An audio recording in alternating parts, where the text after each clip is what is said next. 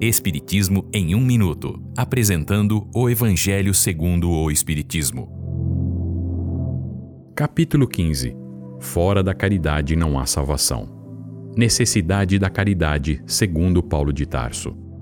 Paulo de Tarso, na primeira carta aos Coríntios, escreveu: Ainda que eu falasse as línguas dos homens e dos anjos, e não tivesse caridade, seria como o metal ou como o sino que ressoa.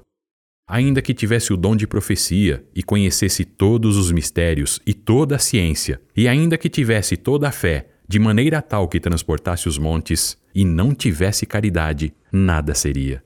Ainda que distribuísse toda a minha fortuna para sustento dos pobres, e ainda que entregasse o meu corpo para ser queimado, e não tivesse caridade, nada disso me aproveitaria.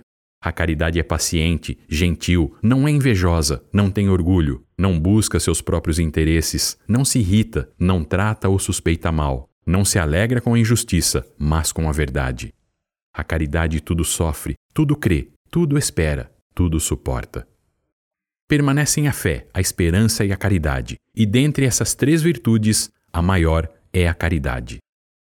Nesta carta, Paulo de Tarso destaca a caridade como a virtude mais importante e todos podem praticá-la, pois independe de crença ou condição financeira.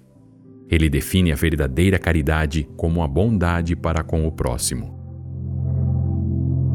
Esta é uma livre interpretação. Livro consultado: O Evangelho segundo o Espiritismo, de Allan Kardec, edição 3, em francês.